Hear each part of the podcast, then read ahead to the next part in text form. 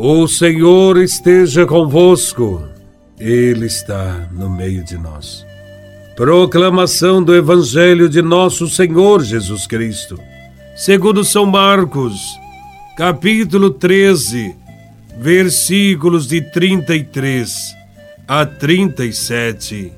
Glória a Vós, Senhor. Naquele tempo, disse Jesus aos seus discípulos: Cuidado, ficai atentos, porque não sabeis quando chegará o momento. É como um homem que, ao partir para o estrangeiro, deixou sua casa sob a responsabilidade de seus empregados, distribuindo a cada um sua tarefa e mandou o porteiro ficar vigiando. Vigiai, portanto, porque não sabeis quando o dono da casa vem, à tarde, à meia-noite, de madrugada ou ao amanhecer, para que não suceda que, vindo de repente, ele vos encontre dormindo. O que vos digo, Digo a todos: vigiai. Palavra da salvação. Glória a vós, Senhor. Não é difícil descobrir o tema central desse evangelho. É suficiente observar qual é a palavra que aparece mais vezes. É a palavra vigiar. A exortação é tão importante que Jesus sente a necessidade de contar uma parábola muito breve.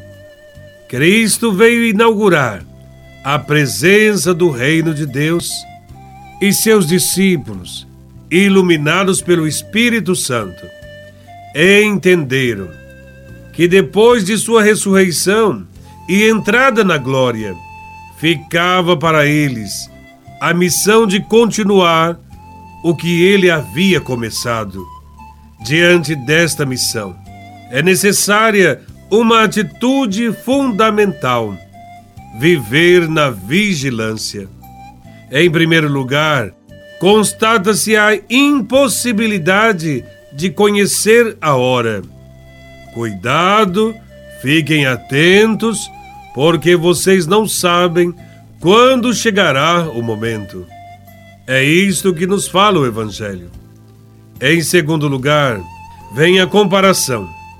Ele fala de um homem que, ao partir para o estrangeiro, deixou a casa sob a responsabilidade dos empregados, distribuindo a cada um sua tarefa, e mandou o porteiro ficar vigiando. Jesus se compara a alguém que viajou e pode chegar a qualquer hora. Antes de viajar, Jesus confiou ao porteiro e aos empregados a administração da casa. Quais bens Jesus confiou a cada um de nós? Certamente a tarefa de continuar o que ele iniciou.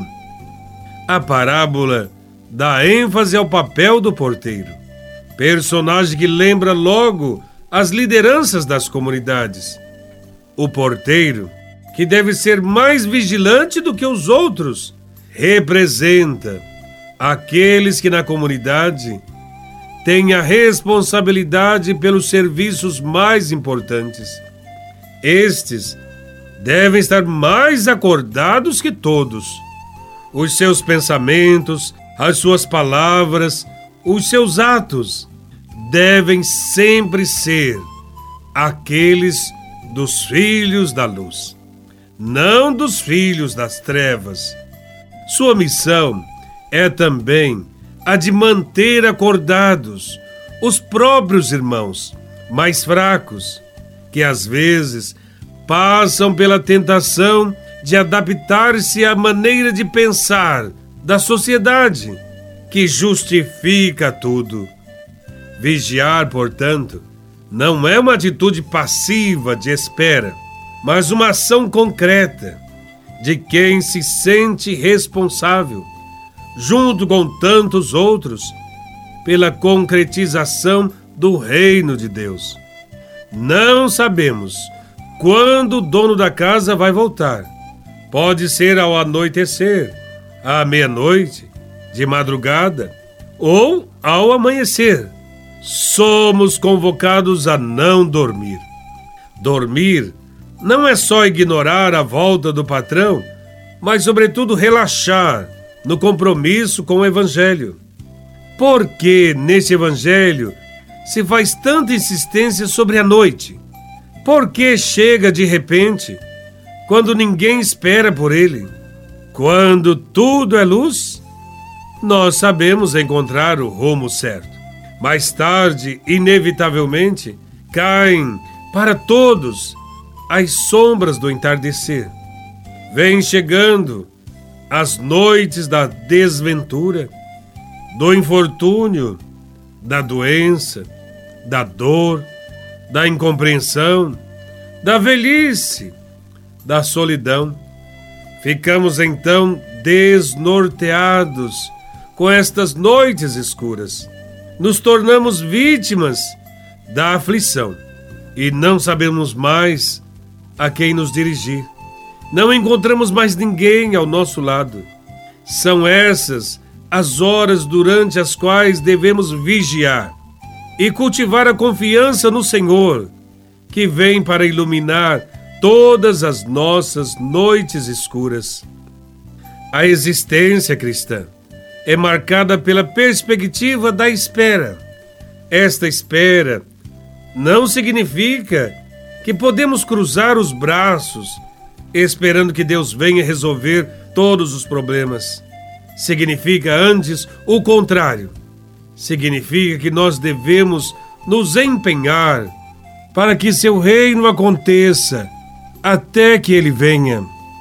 Ora, não sabemos quando será esse encontro definitivo, nem sabemos por quanto tempo Deus nos confiou o seu reino. A única maneira para que possamos entregar-lhe tudo como ele espera é nunca faltar ao serviço o serviço de anunciar o reino de Deus. O cristão nunca pode dormir, isto é, não pode deixar o evangelho de lado, comportando-se como aqueles que se abandonam à dissolução, à embriaguez, às aventuras às vinganças e violências. Que estejamos sempre preparados para o encontro com Jesus e que quando acontecer esse encontro, estejamos vivendo o amor fraterno que ele nos ensinou. Louvado seja nosso Senhor Jesus Cristo, para sempre seja louvado.